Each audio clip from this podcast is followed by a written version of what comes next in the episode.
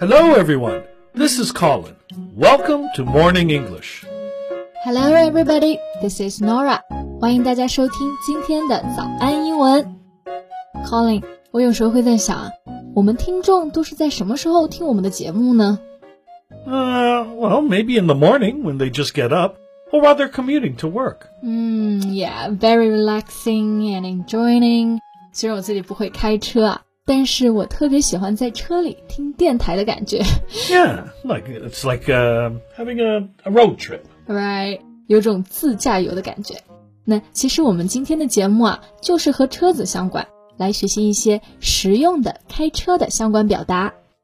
今天的笔记呢，也为大家整理好了，欢迎大家到微信搜索“早安英文”，私信回复“笔记”两个字来领取我们的文字版笔记。So, Nora, speaking of cars, I have a quiz for you. 呃，quiz，why is that？为什么还要考我？是看我对车子了不了解吗？ No, not that.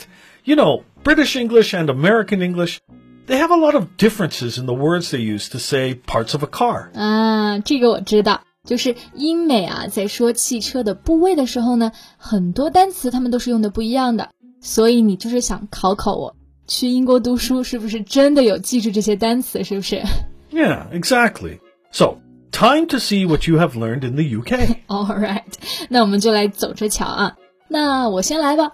So do you know what is boot？ Boot. Isn't that a kind of shoes that we wear? 对，就是我们说的靴子 boot，but it's also a part of a car. It's Wait, wait, wait, wait, wait. Yeah, I know this. I know this. It's a it's a trunk. 呃，没错，被你猜到了。Boot 其实就是英式说法的后备箱。那在美国呢，他们会用到另外一个词，叫做 trunk。 Okay, this is a piece of cake. All right, now it's my turn. Alright, Do you know what blinkers are? blinker，嗯，blink 就是指的眨眼睛嘛，还有闪烁的意思。那 blinker 我知道这个是英式说法的转向灯，因为一般啊是一闪一闪的嘛。 Oh, okay, you did a great job. Yeah. How about the American way of saying them? 呃，American way of saying it，让我想想，好像是 turn signals，right？ Yep, that's right. Turn signals. Okay, looks like we're even now. 嗯，对。不过啊，其实 我们刚刚除了这些讲到的，还有很多单词啊，它们都是有这些使用的区别的，在英美国家里面。 Yeah. Hmm. look, another set of words are uh, gas and petrol. gas and petrol 这两个单词啊，其实都是指的汽油。 Right.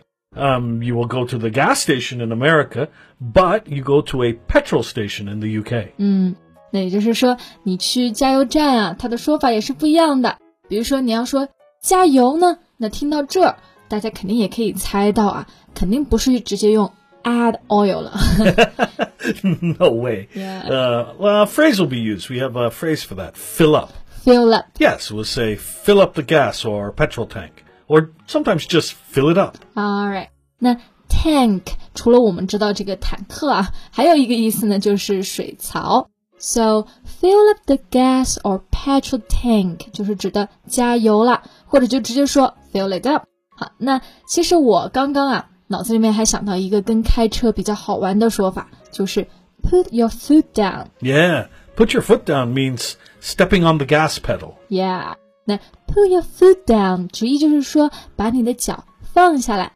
那我们大家可以想象一下，如果你在车子里面做这个动作呢，意思就是 踩油门啦。而且呢，这个呢在英式的英语比较常见，那美式就比较直接了，就可以直接说 step on the gas pedal。gas pedal 就指的油门啦。Yeah. Also, um, you know rear view mirrors, yeah? rear view mirrors，rear 就是指的这个后面的后从后面看，Yeah. 嗯、r e a r view mirrors 就是指的后视镜啦。这个好像英美没什么区别，他们都是用的这个吧？Yeah, but for rear view mirrors, it's on two sides. Um, they're usually called side mirrors in America. 啊，我之前都不知道有这个区别耶。也就是说，嗯、如果你是在两边的这个后视镜啊，在美国啊，它就叫做 side mirrors，因为是在旁边嘛。嗯、那我们刚刚其实讲到了很多不同的这个词啊，大家注意，如果真的想要记忆清楚的话，可以来领取笔记哦。 No, tomato, tomato, They're all correct and commonly used. 对，其实总的来说就是 tomato tomato，虽然不一样的说法呢，但是都是对的。嗯，那接下来呢，我觉得我们来可以聊一聊车子的一些常见的设置。有很多单词，我觉得在课本书上啊，可能都很难学到。比如说，我之前呢就很想问，副驾驶座这个英文啊，到底该怎么说 Ah, so you know the driver's seat, right? Yeah, driver's seat 就是驾驶座嘛。Uh huh. Then the other seats are just called passenger seats. 嗯、p a s s e n g e r seat 就是 Right 乘客乘客座。 Yeah.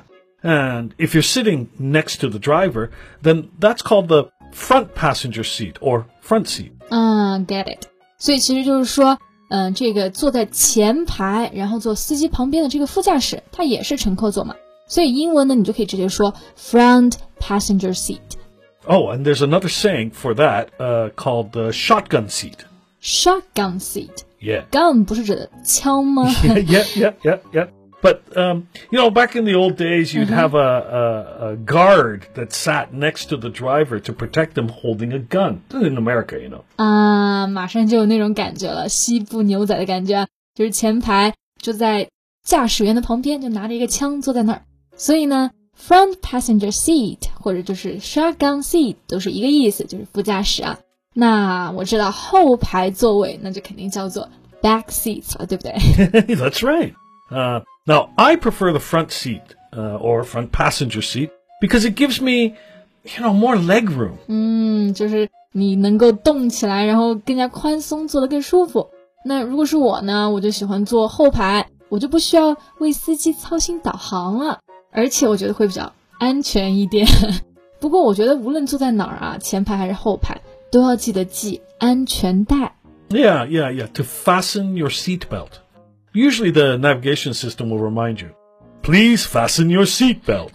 对，刚刚模仿的很像啊，这个就是英文版的导航开车的第一句话，就是让你去 fasten your seat belt。那 fasten 呢，这个时候的就是 fast 加了一个 e n， 意思就是扣紧。seat belt 就是指的安全带，或者呢，我们其实这个地方也可以用到一个动词词组，叫做 buckle up。buckle 就是指的这个安全带上的口子，做动词呢就可以指扣上安全带。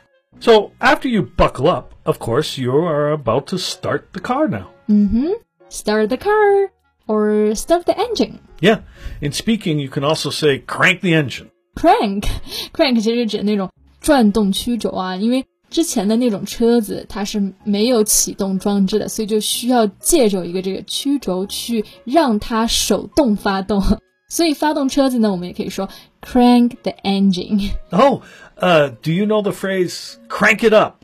crank it up，嗯，我知道这个这个短语特别有意思啊，但是它跟发动没什么关系，而是指的把声音给调大。Yeah, crank it up, baby. 让我们跟着音乐一起摇摆。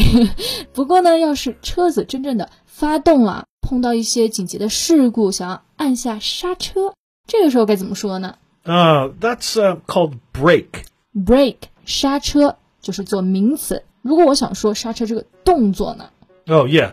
Well, we say hit the brakes. ？OK，hit、the brakes。 那其实你知道，现在中国啊，这道路就有一个新规定，就是需要让行。So drivers have to hit the brakes and slow down when they see a pedestrian crossing the street. Ah, I really love this policy. It's so much better. Yeah. You know, like 10 years ago, some drivers would speed up, which was really dangerous. 嗯，是的，没错。Speed up 就是指的这个加速啊，它的反义词就是 slow down。 那没出这个规定之前啊，有的司机真的就是看到你，然后就马上 speed up 抢先就过去了。 And sometimes they honk at you and ask you to move out of the way. Yeah, honk at somebody 就是指的按喇叭啊，这个行为真的很讨厌，就非常让我有冲动想要记下他们的车牌号去投诉他们。 But you are not the traffic police. Even if you write down the license plate number, you can't do anything. 好像也是啊，就是记了车牌号也没什么用。不过这里大家要注意一下啊，车牌号它的英文啊，并不是直接翻译为 car number，而是说的 license plate number。plate 可以指的是车子后面的那块牌子， 嗯，我现在感觉讲了这么多，就是车子的词汇真的太多了。 yeah. Well, today we've talked about many expressions relating to cars, but there are still a lot of them that we haven't mentioned. 是的， 那今天我们讲到的内容啊，就是还有很多车子的部位的词汇呢，还没有讲到。不过呀，我们都整理好了文字版的笔记，感兴趣的同学可以来到微信搜索“早安英文”，私信回复“笔记”两个字来领取我们的文字版笔记。Thank you so much for listening. This is Colin. Bye. This is Nora. See you next time. Bye. This podcast is from Morning English. 学口语就来早安英文。